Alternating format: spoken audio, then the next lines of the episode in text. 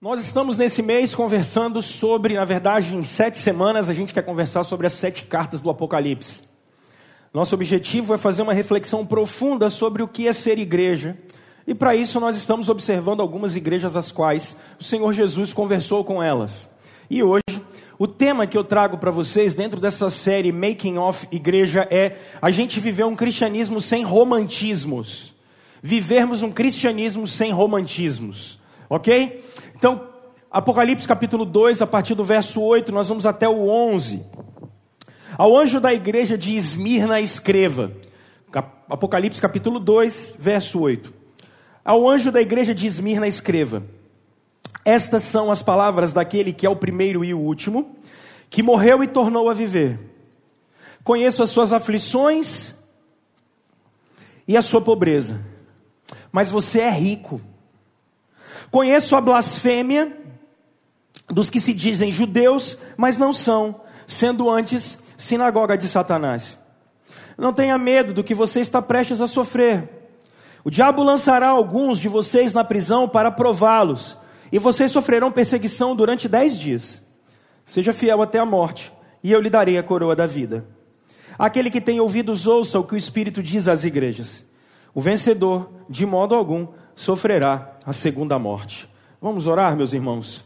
Deus, ilumina teu povo, por favor. Traz vida para o teu povo e traz discernimento para o teu povo através da sua palavra. Em nome de Jesus. Amém. Meus irmãos, é, o que é muito interessante de nós começarmos a nossa reflexão é fazendo três perguntas para vocês. A primeira pergunta que eu te faço é: qual é a visão que você tem de você mesmo? Qual é a visão que você tem de você? Como você se vê?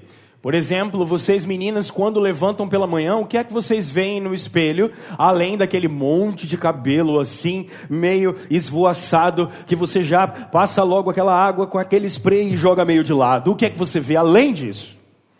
Essa é uma pergunta sincera. Quando você se olha, quando você se vê, o que é que você enxerga?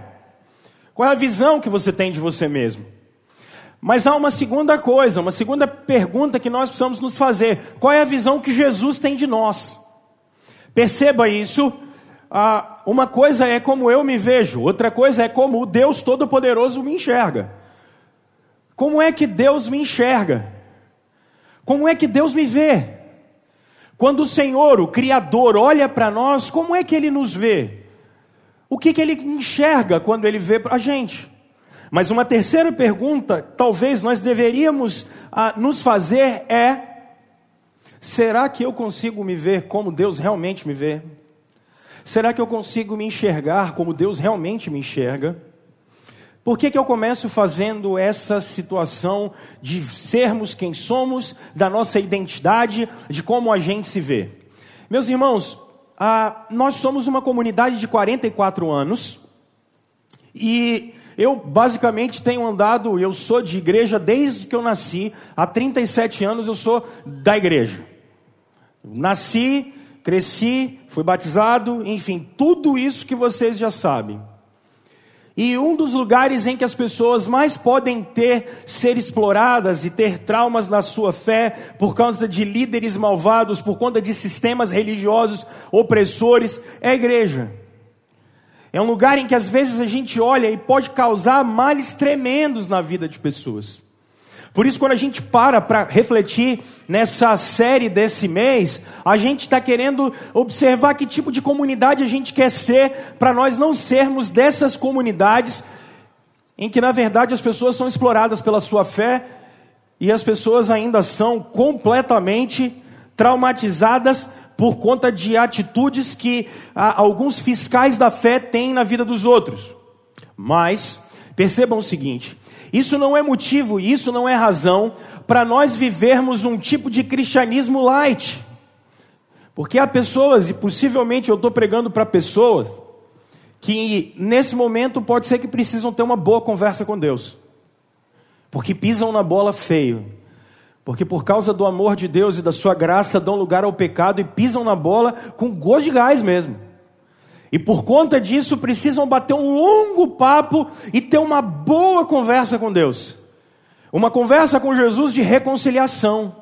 um bate-papo literalmente de perdão, de arrependimento, porque precisam de uma longa conversa com Deus para verem a sua vida mudada. Mas, meus irmãos, alguns de nós foram ensinados dentro de um cristianismo e dentro de uma igreja que não cabe, por exemplo, sofrimento. Alguns de nós foram educados num cristianismo que é só vitória, é só vitória, e é só glória, e é só glória, e só glória, e aí a gente olha e fala: ei, a vida de verdade não é essa, não. A vida de verdade ela é com sangue, suor e lágrima. A vida de verdade é uma vida de trabalho. A vida de verdade é uma vida de dificuldade, é uma vida dura. Porque quem diz que quando a gente anda com Deus, porque a gente que anda com Deus, a gente não passa por situações extremamente difíceis. E alguns de nós cresceram dentro de um sistema religioso em que não teve preparo espiritual e preparo teológico. E aí o que está acontecendo, por exemplo, num momento como esse, em que a gente tem um ano e meio de pandemia, em que a gente não tem muita informação certa, é tudo muito incerto.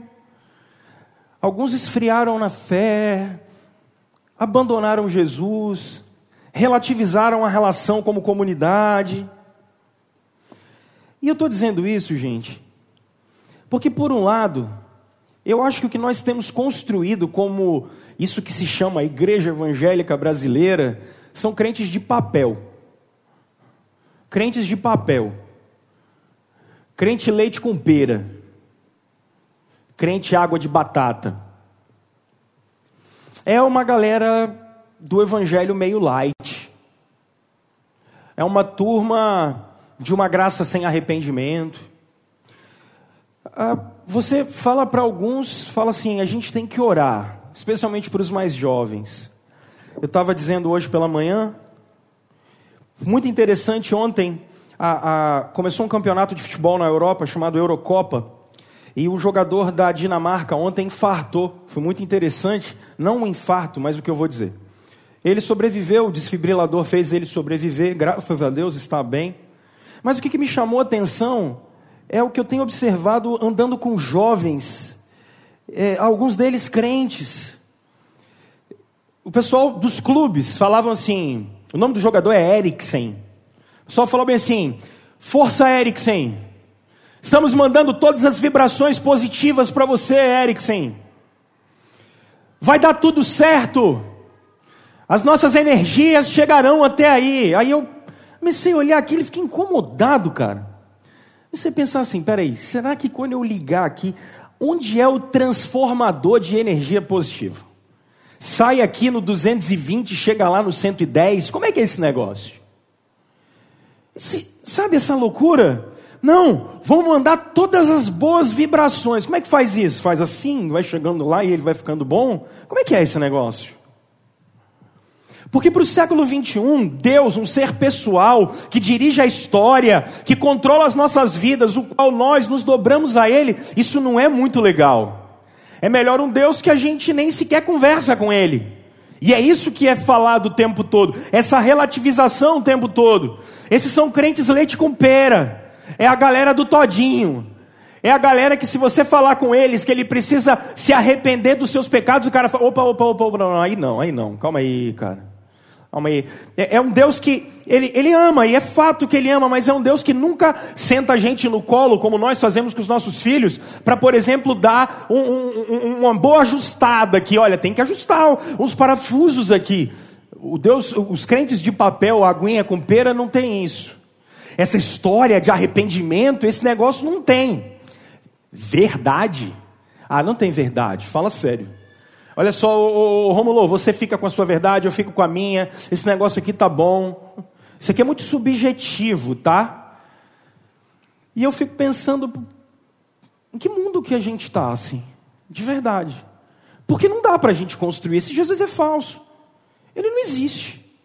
Do mesmo jeito que tem uma turma que o Jesus que eles conhecem, ele é o capitão nascimento do Bope de Cariacica. É um Jesus que a gente está em dívida com Ele o tempo todo. E a maior luta que eu tenho tido aqui com vocês é exatamente fazer com que vocês não tenham medo de Deus. Vocês não tenham medo de Deus. Mas muitos de nós têm uma construção religiosa que faz com que a gente tenha medo de Deus. É um Jesus que inspira terror nas pessoas. É um Jesus que não nos recebe. É um Jesus que o tempo todo você tem ou que passar no crédito ou no débito, porque senão o amor dele não é suficiente para nós. Esses conhecem um Jesus que mais parece um verdugo, ele é um carrasco. E não me parece nada com Jesus revelado nas Escrituras. Por isso a pergunta que eu faço é que tipo de cristão nós somos? Que tipo, como é que a gente se enxerga e como é que Jesus enxerga a gente? Quando eu olho o texto que está e que nós lemos aqui, vocês vão observar uma igreja, a igreja de Esmirna. A igreja de Esmirna é a seguinte: o apóstolo João está exilado aqui na, na ilha de Pátimos, e aqui no continente há sete cidades com sete igrejas. A primeira é Éfeso e a segunda é exatamente Esmirna. Que cidade é essa? Esse texto está sendo escrito no ano 96 depois de Cristo. O que é engraçado aqui é que essa cidade é uma cidade que já naquele período tem mil anos. 600 anos antes de Cristo ela foi completamente destruída. Mas 200 anos antes de Cristo ela foi refeita por um cara chamado ah, Lisímaco. E ela não foi refeita de qualquer maneira, ela foi completamente projetada, era um urbanismo muito bem feito naquela cidade. O pessoal dizia um ditado dizendo que o sol e o vento não só batiam, como sopravam de maneira diferente. A gente mora em Cariacica é meio complicado, porque a gente passa pela cidade, ela é meio feinha, aí a gente fala, pô, Cariacica é feia demais, meu irmão. Mas quem morava a, a, a, em Esmirna, não. Esses caras eram cidadãos romanos. O primeiro templo para Deus a Roma foi construído em Esmirna. Eles tinham orgulho de serem cidadãos daquela cidade. Eles adoravam isso. Pessoas vinham de longe para ver como o sol batia e o vento soprava. Esmirna tinha um estádio muito interessante e pelo menos uma vez por ano os Jogos Olímpicos eram realizados em Esmirna. O povo todo ia para lá.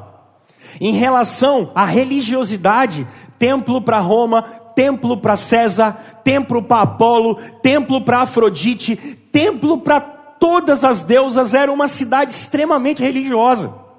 Mas a gente pode ir mais. Havia um porto em Esmirna incrível. Por causa de um recuo na Baía de Esmirna, por causa das, das pedras, grandes navios podiam atracar naquele lugar. Percebam, a turma, quando olha, e os moradores daquela cidade tinham orgulho do lugar. Era um lugar que celebrava, era um lugar rico, eram pessoas extremamente bem vistas e bem-vindas. Agora, olha o que Jesus fala para essa igreja. No verso 8, Jesus diz algo muito interessante. Quem é que está falando com vocês? Na cidade dos Jogos Olímpicos, Jesus diz: Não importa o quantos vocês corram, eu sou o primeiro e eu sou o último. O único que vai ser louvado e glorificado aqui sou eu. Olha que legal. Mas Jesus vai continuar. Jesus diz para essa igreja dentro da cidade, ainda no verso 8 e depois o verso 9, porque os cristãos sofriam especialmente por duas coisas. Ainda no primeiro século, os judeus injetaram muito dinheiro em Esmirna, porque eles queriam que a cidade ficasse bonita e a cara deles. Então eles eram protegidos da prefeitura da cidade. Olha, não foi só nos últimos tempos que teve problema com o Debrecht, não. Antigamente já tinha também. Os judeus perseguiam os cristãos. Eles perseguiam os cristãos naquela ocasião e a polícia de, de, de Roma ia contra a igreja. Então, se você era cristão, era difícil você ter emprego. Por isso o texto bíblico está dizendo: Eu sei que vocês são pobres, porque acontece uma segunda coisa. Se nós estivéssemos na igreja de Esmirna, os relatos nos dão conta de que havia muitos saques aos cristãos. Por exemplo, o pessoal chegava aqui e roubava tudo que a gente tinha. Se soubesse que você era cristão, ele entrava dentro da sua casa, roubava tudo que você tinha e ia embora. Por isso o texto bíblico diz: vocês são extremamente pobres. Mas Jesus diz: vocês são ricos. Olha que legal. Porque o que importa não é como eu me vejo ou como as circunstâncias me veem, mas o que Jesus faz por mim. Eu vou trabalhar isso com vocês daqui a pouco. Mas os versos 9 e 10 são incríveis. Percebam a dinâmica do que Jesus diz. Os judeus perseguem os cristãos. E os judeus, já há algum tempo, pelo menos mais de 500 anos, eles se reúnem num lugar chamado sinagoga, e a sinagoga era o lugar do encontro com Deus.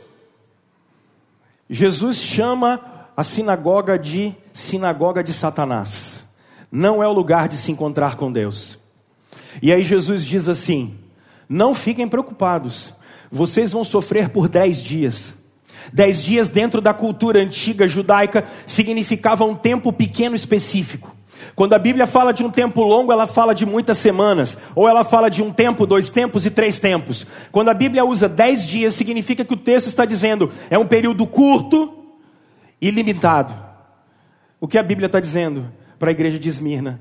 Vocês vão sofrer por algum tempo, mas é pouco tempo. Esse tempo é limitado isso vai acabar.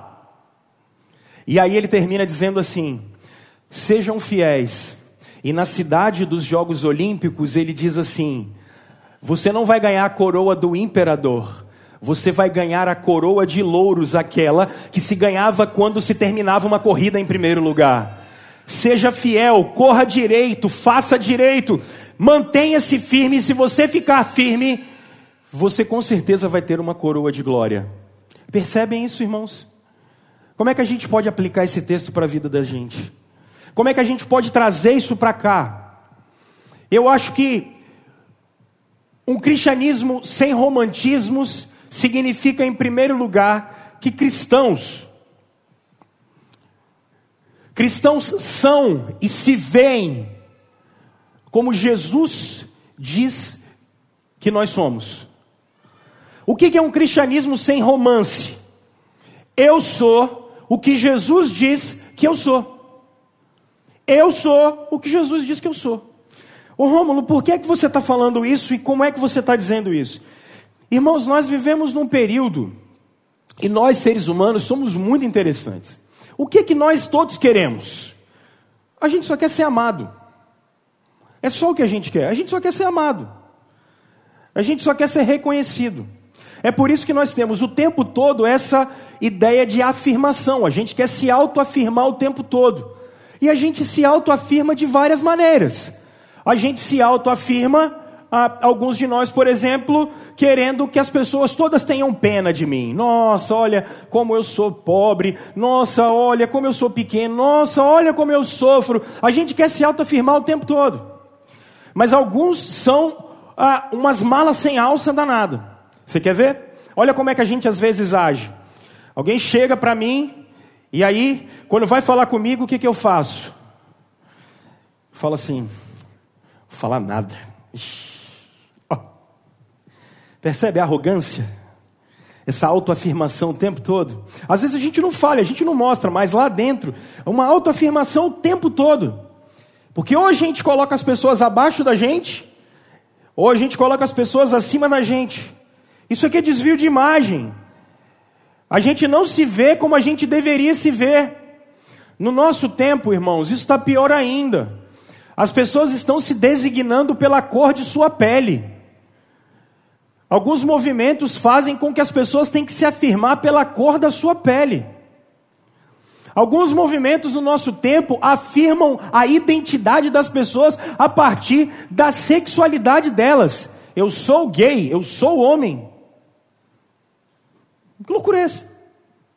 Algumas pessoas do nosso tempo se identificam pela situação financeira. Ele é isso, ele é aquilo. Eu fico pensando, bolas, Deus só criou homem e mulher e disse: sejam fecundos. Eu sou a imagem e semelhança de Deus. Percebem? Aí a gente começa a identificar as pessoas, o que elas são, pelo estereótipo ou por coisas que elas falam, mas calma aí. Você quer ver pior? Alguns, eu estou dizendo isso, alguns são estereotipados por circunstâncias que viveram na vida. E quando eu olho Jesus, eu não estou vendo isso. Jesus está dizendo assim: vocês são pobres, mas eu estou dizendo que vocês são ricos. Vocês são pobres. Eu estou dizendo que vocês são ricos. Irmãos, o que é que nós somos? Essa é a pergunta. Nós somos o que a gente acha que é. A gente é o que a gente pensa. A gente é o que a gente sente. Isso é o pior. Eu dizia hoje pela manhã, pregando isso, nós estamos num período de uma revolução afetiva muito grande. E as pessoas começam a achar que elas são o que elas sentem. O que, que eu sou? Eu sou o que eu sinto.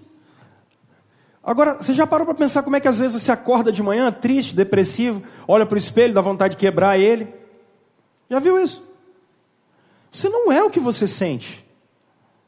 Você não é o que você sente. Isso acaba com a gente, porque é uma tirania da felicidade o tempo todo.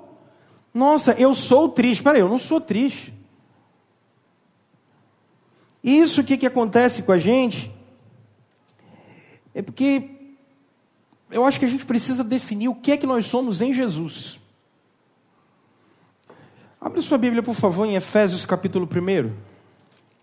Efésios capítulo 1.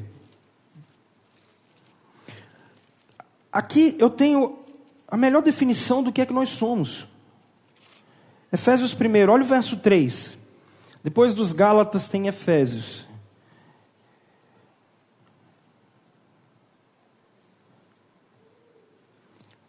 Vamos ao verso 1. Paulo, apóstolo de Cristo Jesus, pela vontade de Deus, aos santos e fiéis em Cristo Jesus. Meus irmãos, aqueles que estão em Cristo são santos. Quem está em Cristo é santo. Querem continuar? Olha o verso 3. Bendito Deus e Pai de nosso Senhor Jesus Cristo. Ok? E ele vai dizer que nos abençoou. Cristãos são abençoados em Cristo. Agora, onde que é isso? Com toda a sorte de bênçãos espirituais nas regiões celestiais. Significa que cristãos têm o seu nome conhecido por Deus. Mas isso vai mais adiante. Verso 4: Porque Deus nos escolheu nele. Cristãos são escolhidos. Quando? Antes da fundação do mundo. Porque o que, que significa isso? Deus nos amou. Deus se relacionou conosco antes da fundação do mundo. É isso que nós somos. Aí ele diz: para sermos santos e irrepreensíveis em Sua presença, em amor Filhos de Deus são amados pelo Pai, são amados pelo Senhor. Em amor, Ele nos predestinou. Quer dizer que a minha vida não é fruto de um acaso, mas ela é uma história dirigida pela mão de Deus. Ele nos predestinou para sermos adotados. Olha que coisa curiosa. O Senhor nos adotou como filhos por meio de Jesus Cristo. Meus irmãos, verso 7. Olha o que nós somos. Nele temos a redenção. Olha embaixo, quando ele diz nós temos o perdão de pecados. Vocês têm noção do que é isso? As aplicações disso são enormes para nós. Olha os versos 13 e 14. Quando vocês ouviram e creram na palavra da verdade, o evangelho que salvou, vocês foram selados em Cristo com o Espírito Santo da promessa, que é a garantia da nossa herança até a redenção daqueles que pertencem a Deus para o louvor da sua glória. A eternidade está garantida. Nós somos selados, selados. Irmãos, nós fomos apaziguados com Deus. Nós somos perdoados por Deus acolhido nos seus braços. Ele nos chamou para um relacionamento de pai e filho com a gente. Não há lugar para culpa, não há lugar para nada disso na experiência cristã. Por quê? Porque nós somos aquilo que Jesus fez de nós. Tudo que for contrário a isso, meus irmãos, vai nos levar a uma espiritualidade do desespero. O que é que você é, de uma vez por todas? Você não é o que a moda diz que você é. Você não é o que a psicologia diz que você é. Você é mais do que um laudo médico. Você é mais do que se você passou no concurso ou não, se você recebeu aumento ou não, se a empresa quebrou ou não, se eu passei no concurso público ou não, ah, eu terminei a faculdade ou não. Nós somos mais do que isso. Porque o que é que nós somos? Nós somos o que Jesus conquistou por nós. Nada mais e nada menos.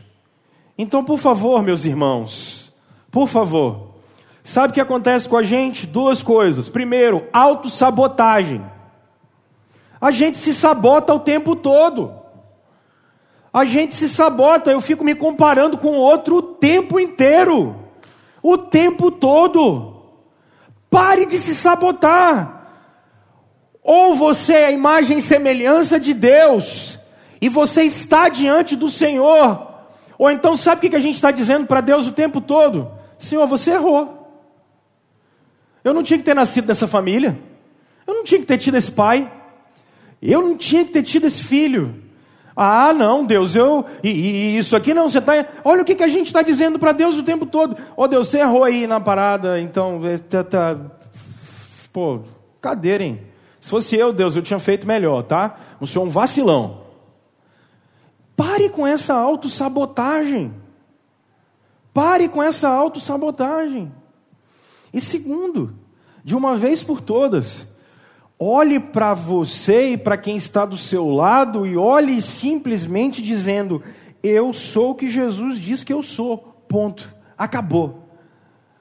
Nada mais, nada menos do que isso. Isso tem que ser suficiente para nós. Segunda coisa que esse texto pode ensinar para a gente. Percebam, cristãos não são guiados pelas circunstâncias, mas cristãos são guiados pela promessa da palavra de Deus. Olha o que Jesus diz nos versos 9 e 10. Olhem isso, lá em Apocalipse 2. Olha o que Jesus diz nos versos 9 e 10. Conheço as suas aflições e a sua pobreza, mas você é rico. Agora olha que interessante. Conheço a blasfêmia dos que se dizem judeus, mas não são, sendo anti-sinagoga de Satanás e a perseguição que eles seguem, que eles têm dos judeus o tempo todo. Não tenha medo do que você está prestes a sofrer. Olha que curioso. O diabo lançará alguns de vocês na prisão para prová-los, e vocês sofrerão perseguição durante dez dias. Seja fiel até a morte, e eu lhe darei a coroa da vida. Olha só, o que é que te guia? O que te guia é a promessa de Jesus ou o que te guia é a circunstância que a gente está? Já parou para pensar nisso? Irmãos, eu sei que a nossa vida ela é um construto, é uma construção de, tudo, de toda a nossa experiência, isso é verdade, isso é fato. Mas a grande questão aqui é o seguinte: eu estou pregando para pessoas, eu sou pastor aqui há 10 anos, a gente vive isso junto. Nós lidamos com luto, nós lidamos com desemprego, nossas empresas fecharam, algumas delas. Alguns de nós têm pessoas que estão internadas, outras que já melhoraram. Muitos de nós temos problema com os nossos filhos, nós temos problema com os nossos pais, a gente tem problema ah, no casamento da gente. A gente vive esse negócio o tempo todo. Somado a isso, Alguns de nós trazemos histórias difíceis até não poder mais. Alguns de nós fomos abusados lá na infância. Alguns de nós fomos maltratados lá na infância ou quando já crescemos. Muitos de nós sofreram coisas terríveis durante a vida. Fomos alvo de traição, de gente falando besteira, de um monte de coisa. A gente sabe disso. Então, não só às vezes a situação atual, mas aquela que construiu a história da gente inteira. A gente é levado no meio desse negócio, a gente vai no meio disso. Aí a pergunta que a gente precisa se fazer é o seguinte: o que é que me guia? O que me guia é olhar para trás e falar e ficar ressentido por causa de tudo o que aconteceu. Ou o que me guia é saber que existe uma promessa da palavra de Deus para mim e para você que, que te guia? O que é que te motiva?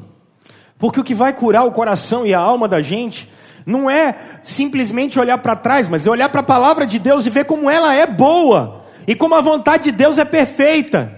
É isso que vai guiar a gente. Esses caras estão sofrendo com saque, estão sofrendo com mentira. Esses caras estão sendo perseguidos e a grande pergunta que se faz é: vocês vão olhar para agora ou vocês vão olhar para frente? Porque a promessa é que o sofrimento só dura dez dias. Dez dias aqui não é literal, mas dez dias dentro da cultura judaica significa é um tempo, ainda que pequeno, mas é um tempo que vocês vão passar por um perrengue muito difícil. Vocês vão passar por uma necessidade extrema. Agora, olha a promessa de Jesus: são dez dias só, vai passar. E ele diz mais além: permaneçam fiéis, porque tem uma coroa da vida. Olha a promessa de Deus. Não só ele está no controle de tudo que está acontecendo, como ele diz: olha a eternidade, olha o que eu tenho para vocês. Essa é aqui a perspectiva. Para você tentar entender, João tinha um discípulo e o nome dele é Policarpo. Policarpo era bispo da igreja de Esmirna, dessa igreja. Policarpo foi assassinado no dia 23 de fevereiro de, do ano 155 depois de Cristo. Olha que interessante os relatos da época, o que eles dizem para nós sobre Policarpo, mais ou menos 50 anos depois de João escrever essa carta. Olha o que, que eles escrevem sobre como Policarpo foi assassinado. Policarpo era bispo de Esmirna e foi martirizado no sábado 23 de fevereiro de 155. Nesses dias eram celebrados os jogos públicos e a cidade estava repleta de visitantes.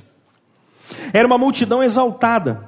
Repentinamente alguém gritou: Morram os ateus! Busquemos Policarpo! Os cristãos eram chamados de ateus porque eles não adoravam o panteão romano, eles adoravam um homem chamado Jesus Cristo. Policarpo poderia ter se escondido, mas teve uma visão num sonho, na qual viu incendiar o travesseiro onde apoiava sua cabeça.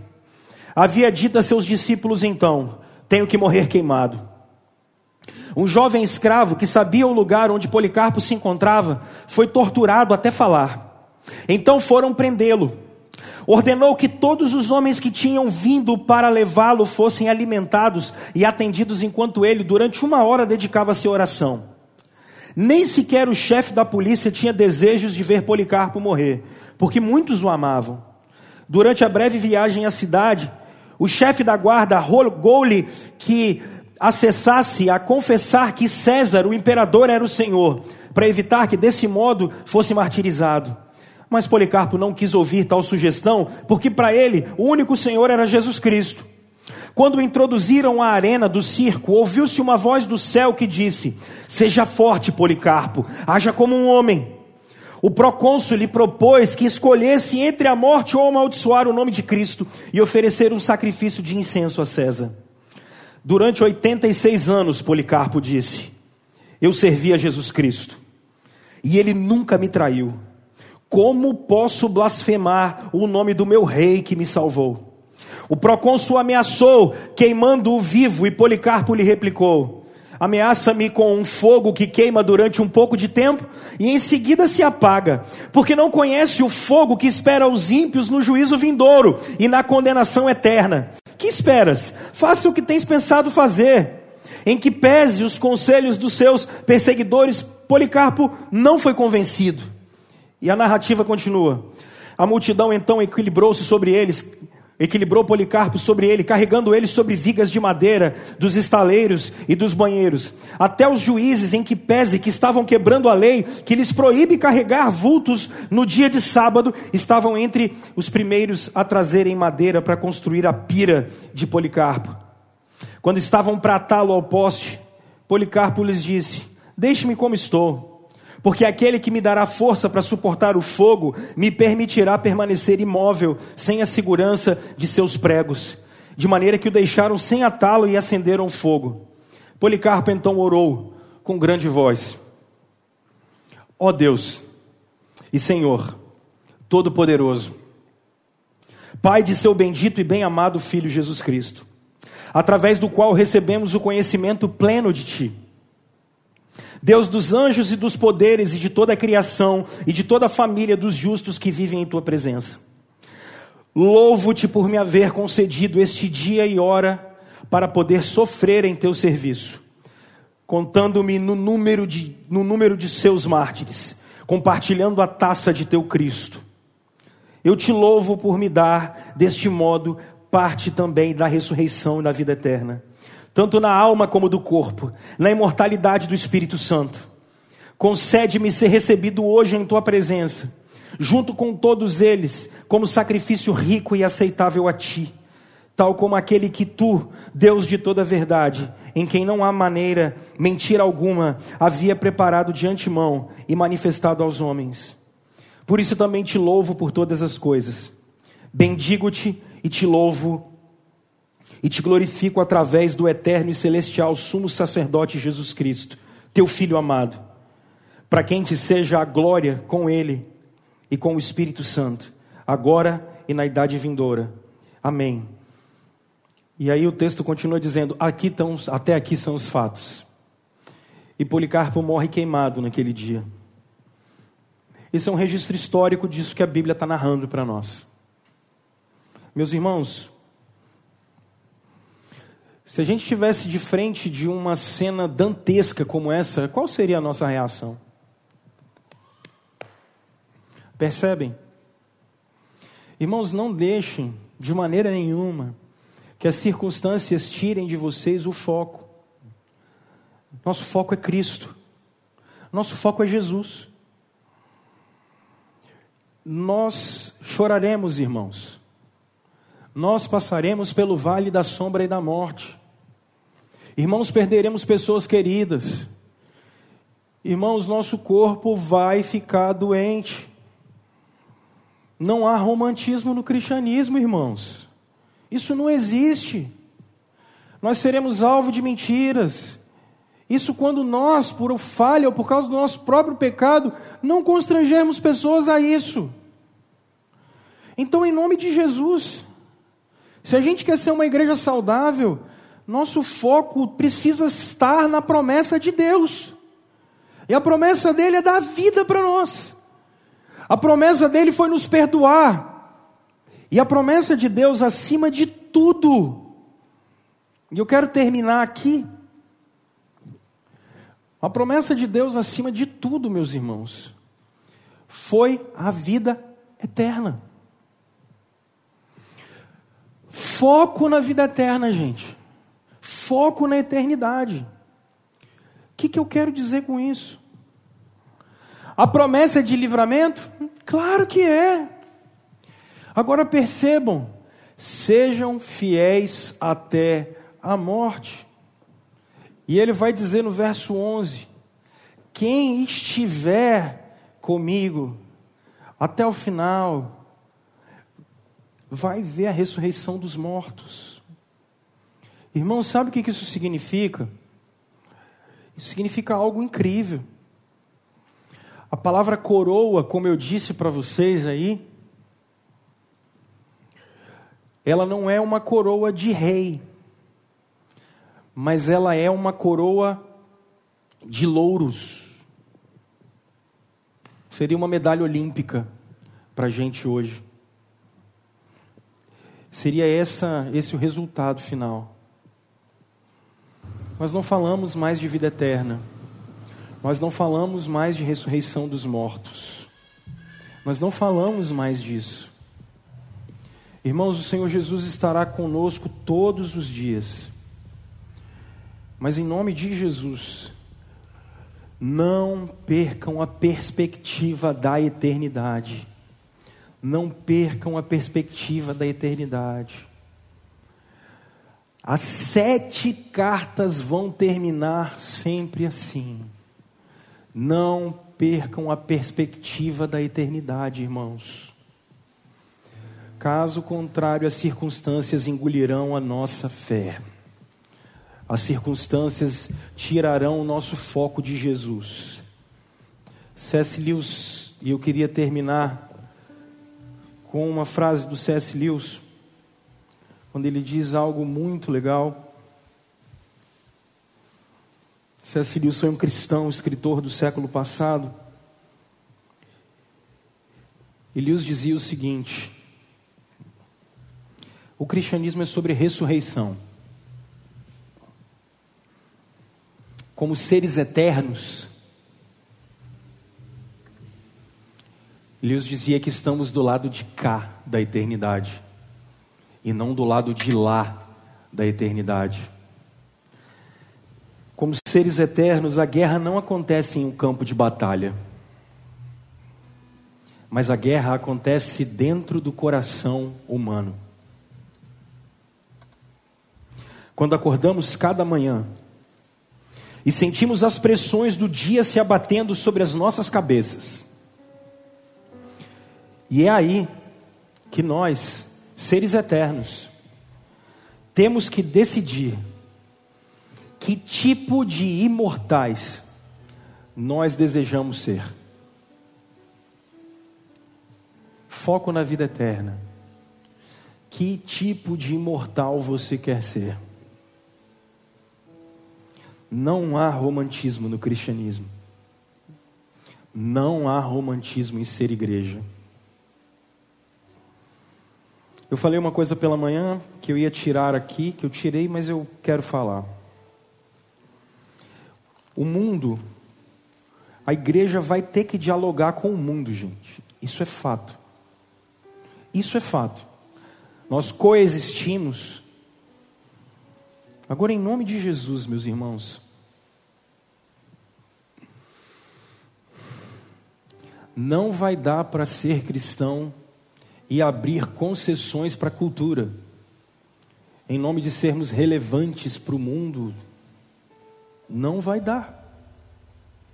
Não vai dar. Vai ter uma hora que a gente vai bater de frente. Porque a grande questão é: a quem seremos fiéis? A quem seremos fiéis? O que o Espírito Santo está chamando a gente é para viver a vida na vida, na dependência da graça de Jesus Cristo. Sem abrir mão, irmãos, de nenhum centímetro quadrado da fidelidade a Jesus Cristo, sem abrir mão de dizer e ouvir a voz dele todos os dias. Quem diz o que somos é Cristo, e quem guia as nossas vidas é a promessa de Jesus Cristo, e é por ele que nós vivemos.